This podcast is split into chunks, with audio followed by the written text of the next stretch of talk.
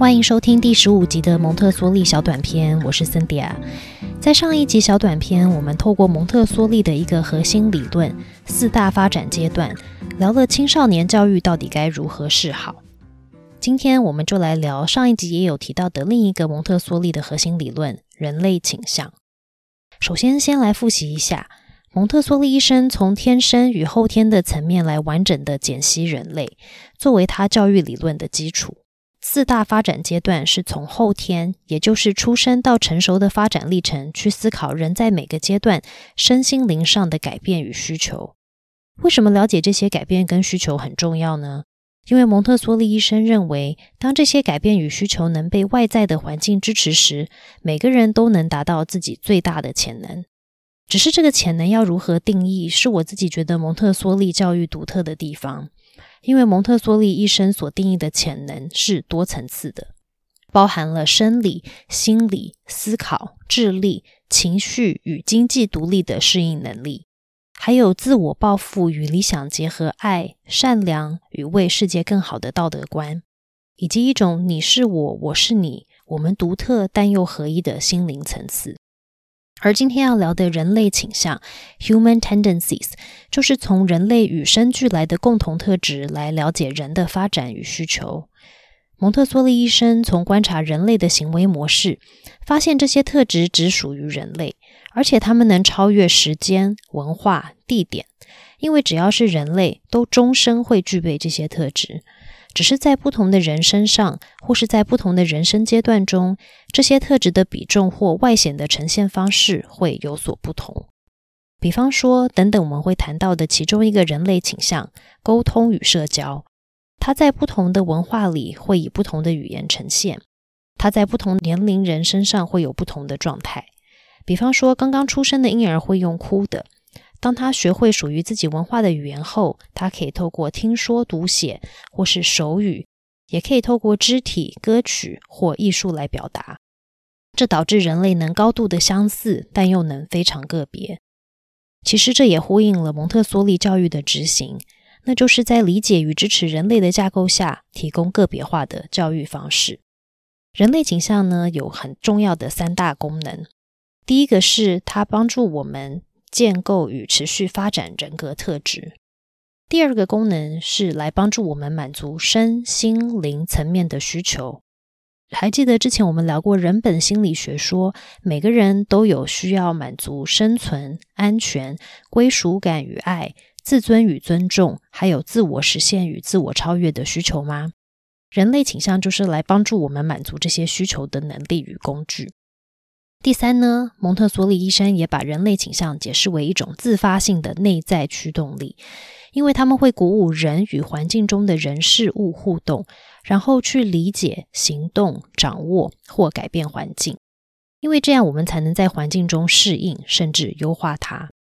所以，人格特质的养成与环境的适应，并不是人类倾向，他们是自然发展与成长的结果。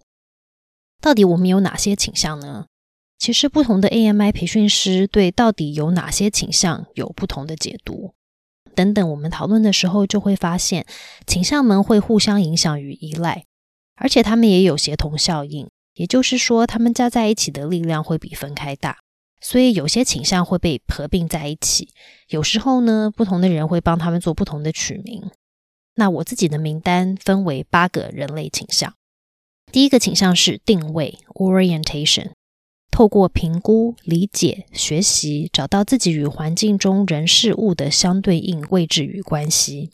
定位对生存与安全感是很重要的。如果无法定位，我们是无法生存，也无法感到安全的。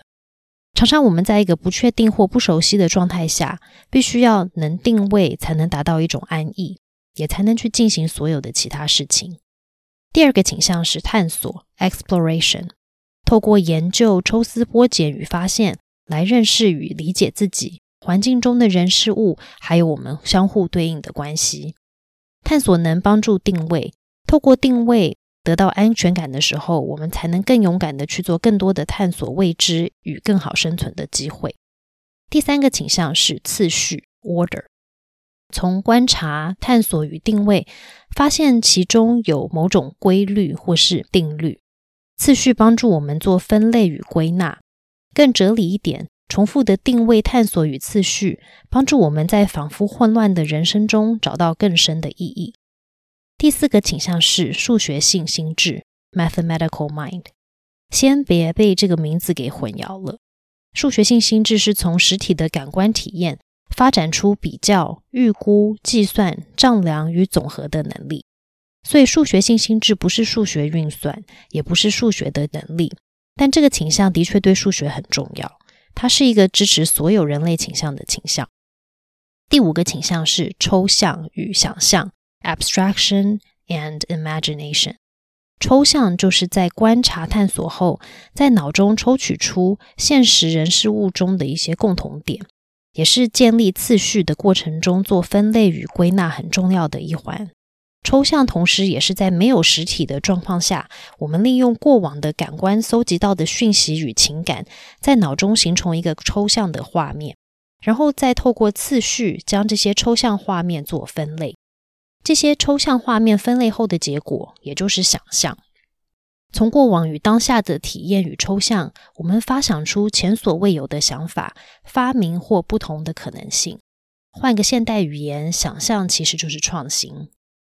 从上面这五个人类倾向可以发现，我们需要很丰富的实体体验、感官与情感反应，因为这些是抽象与想象所需要的素材。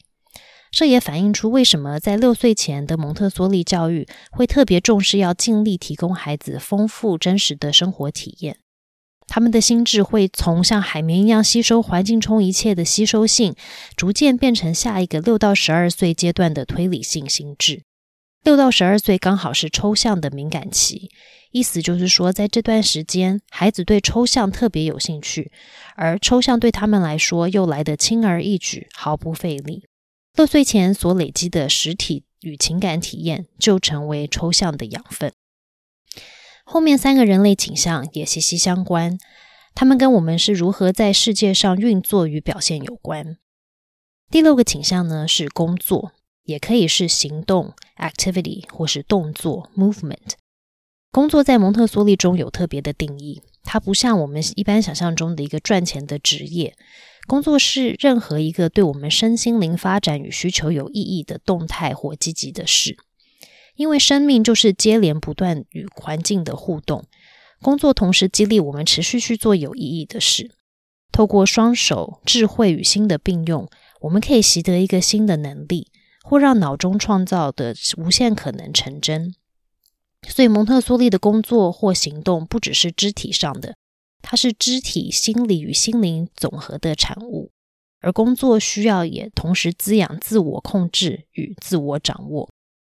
第七个倾向是重复、精准、自我完善 （repetition, exactness, self-perfection）。这就是在工作中重复的探索、定位与修正，而越来越精准，朝着自己心中的完善与满足迈进。当自己在工作的过程中自动自发的发现错误与自我修正时，不但能达到生存与心感满足，还能得到自尊与尊重。第八个也是最后一个倾向是沟通与社交 （communication and sociability）。沟通与社交是一个特别的工作，这个工作在做的就是连结，包括人跟人、人跟环境、大自然与宇宙之间的连接，它们同时代表了沟通，透过语言与非语言跟他人社交、建立关系、互动、表达自己与传递讯息。沟通与社交所达到的各种连结，不但能满足连结以及得到归属感的需求之外，还能满足爱。爱是生命与非生命之间的爱。蒙特梭利教育同时希望让孩子亲身体验那种与宇宙浩瀚力量之间的爱。有越来越多现代研究发现，相信超乎自我有某种浩瀚力量，比任何药物或治疗对忧郁症来得更有效。其中一个横跨二十五年，综合不同研究发现，青春期是第一个忧郁症的好发期，但同样也是心灵发展的敏感期。当心灵发展能被支持，一个人的身心灵终身都会更安康。比方说，一个相信自我外有更浩瀚力量的青少年，相对一个没有这样信念的，在防止忧郁症上有两倍的保护力。从上面的三个人类倾向，可以理解为什么工作是蒙特梭利教育中非常重要的元素。除了它是一个人的倾向之外，在重复、精准、自我完善的过程中，它让身心灵一起工作，帮助一个人进入深层的专注。而这样高兴趣点的专注，也就是心理学中所说的心流 （flow），一个极为满足与快乐的过程。除此之外，从发展的角度看，蒙特梭利的工作。它是能够帮助人类蜕变、精进、实现与超越自我的途径。其实，在准备这一集人类倾向的内容时，也让我重新去思考蒙特梭利理论与人的发展。希望对你来说也是。如果喜欢这一集的节目，请记得在收听的平台给我们五星的评价，或追踪我们蒙特梭利小短片。下次见。